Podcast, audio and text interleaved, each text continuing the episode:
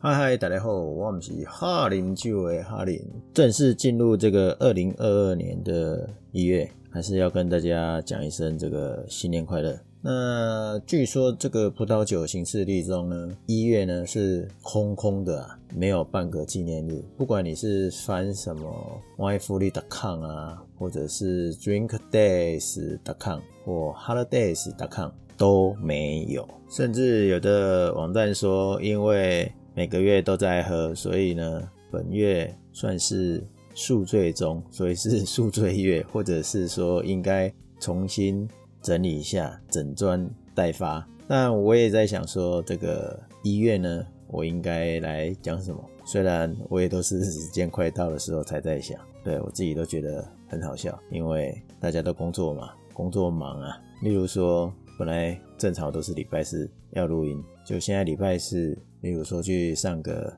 意大利酒的这个读书会，你就没有空了。那我那天跟老师聊起天来，他说啊，你们地方观光走读如何啊？很关心，对，很好，很感谢。然后一路聊聊到最近很夯的 NFT，那当然。我们喝葡萄酒的嘛，当然就会聊跟葡萄酒有关的，就是葡萄酒的小旅行啊，或葡萄酒的 NFT 啊。那最主要 NFT 就是因为呃礼拜四的前一两天，礼拜二、礼拜三，呃周杰伦把它炒作起来了。虽然周杰伦说不是他，但是不管怎么样，反正呢那一波冲很大，所以呢讯息文章就很多。那当然了，再往回推。跟葡萄酒有关的关键字相关的 NFT 的文章呢，跟我上一次去年二零二一年的十月二十七号我写过的一篇葡萄酒也上 NFT，致力打造南半球的马林康帝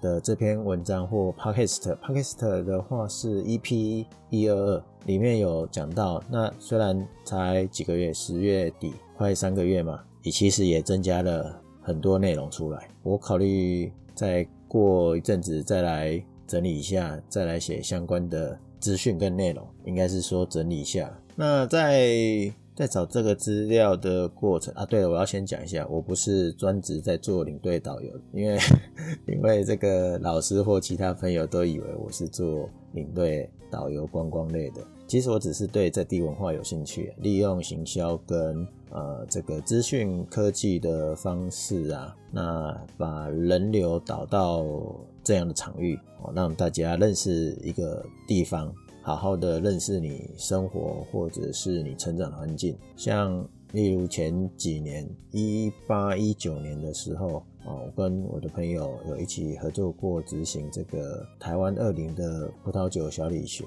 那所以在疫情上。这个环节呢，很多朋友都会关心生活还可以吗？我只能说太感动了，太感谢大家了。对，再次感谢大家。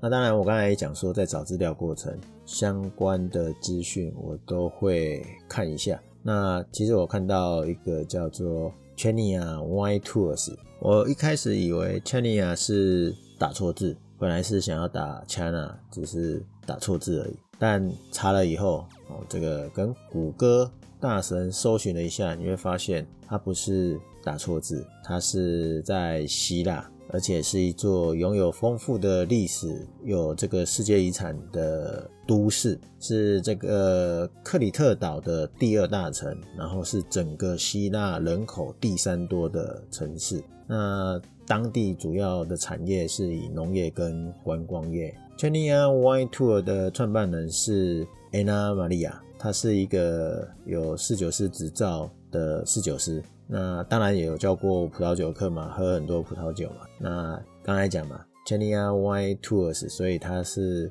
有带葡萄酒的小旅行。他已经在这个葡萄酒的行业已经工作了十五年，所以从侍酒师到葡萄酒的进口商，从销售到零售呢，甚至现在有种植自己的。葡萄的葡萄园可以说很全方位。那最有趣的是，Anna Maria 自己也创造了一个葡萄酒的日子，而且就是在本月一月。我看到的时候，心里在想说，一月终于有个日子了，我来看看他到底创造什么样的日子。那刚才讲他是四酒师嘛，所以他对葡萄酒有关的，就跟我们一般的葡萄酒爱好者一样，甚至。他更沉迷这个与食物的组合搭配。那他跟他的一个侍酒师朋友呢，一起弄出一个叫做香槟炸薯条日。哦，他把它打算 promote 成国际葡萄酒节日。这个日子呢是在每年的一月十号。哦，今天快到了一月八号。那为什么选一月十号这个日子？这个答案很简单。这个讲完好像直接就下课了，这一集就这样结束了。但是好像有点太少的内容，太没意义的内容了。但我们还是要探究一下。这个答案很简单，就是因为他的生日。对，OK。那为什么他要把香槟跟炸薯条当成一个日子呢？就我们前面有讲到嘛，他是葡萄侍酒师，然后他很沉迷哦，对葡萄酒与食物的搭配的组合呢是很痴迷的。他认为呢，把香槟跟炸薯条搭配呢是一个很好的组织，因为香槟除了是地球上最棒的饮料，那炸薯条是最棒的食物外呢，两个的组成呢会构成。最和谐的葡萄酒搭配，你听起来会觉得很夸张吗？呃，其实没有，因为这就是科学的奥妙哦。他怎么解说呢？他说香槟是有高酸度而且有气泡的泡泡感，那炸薯条呢是有感觉很很有盐分跟脂肪，所以酸可以减少脂肪跟盐分是很重要的。那香槟中的气泡还能清洁这个味蕾，让你的嘴巴再多吃三包薯条。不管怎么样，就是这个他还说啊，他这两个搭配起来了，也许你可能会有额外的 bonus。如果你这个香槟选的是 extra dry 的香槟呢，而不是那个 blue 的哦，它可能会有新的感受度，就是呢。这个回甘的那个甜味呢，会使盐巴的那个咸味呢变得柔和。听起来有没有最简单的就是麦当劳的薯条，又有销售的方案了。一般这边讲的薯条呢，可能在国外的家庭比较常见啊。我们台湾的家庭呢，其实没有那么常见出现这样的食物，除了去。麦当劳吧，或者是一些美式餐厅的餐点上才会出现薯条。那台湾的家庭可能比较常出现的就是薯片。那薯片可以吗？当然可以，因为效果差不多是一样的。像那个多利多滋啊，或乐事，嗯，对，这两个我只是举例而已，因为它是很大众，大家常常买得到的。因为它下酒还真的还蛮大的哦，不是因为他们两个有赞助啦。那我也必须承认说啊，我也试过用香槟跟呃，我那时候是用什么乐事，你真的会一口接一口，一杯接着一杯哦。我当然也知道是不是大家想问说，等一下香槟就这样喝完了，那么贵一支呢？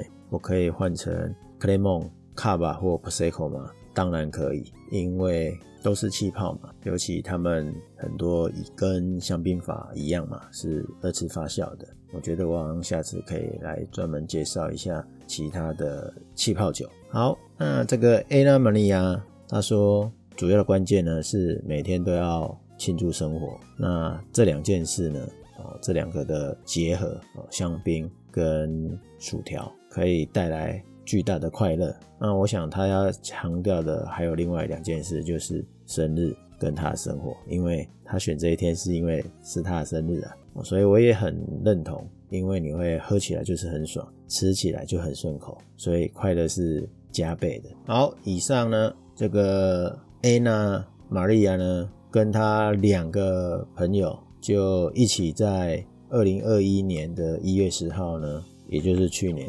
启动了第一次的香槟薯条日，而他其中一位朋友呢，很喜欢这样的组合，所以在这样的日子开始之前，他还制作了 T 恤，实在太疯狂了。好啦，所以一月呢就产生喝酒的借口了，Happy Champagne and French Fry Day。哦，这个日子好像有点长，没关系，人生的日子本来就很长。我在想，是不是今年我应该来。帮忙创造几个葡萄酒节日好了，这样我们才有借口喝不同的酒。葡萄酒的种类也太多了。如果你刚好是有兴趣的，不妨留言留讯息，我们一起来聊聊吧。我们今天就跟大家分享到这里，我们下次聊，拜拜。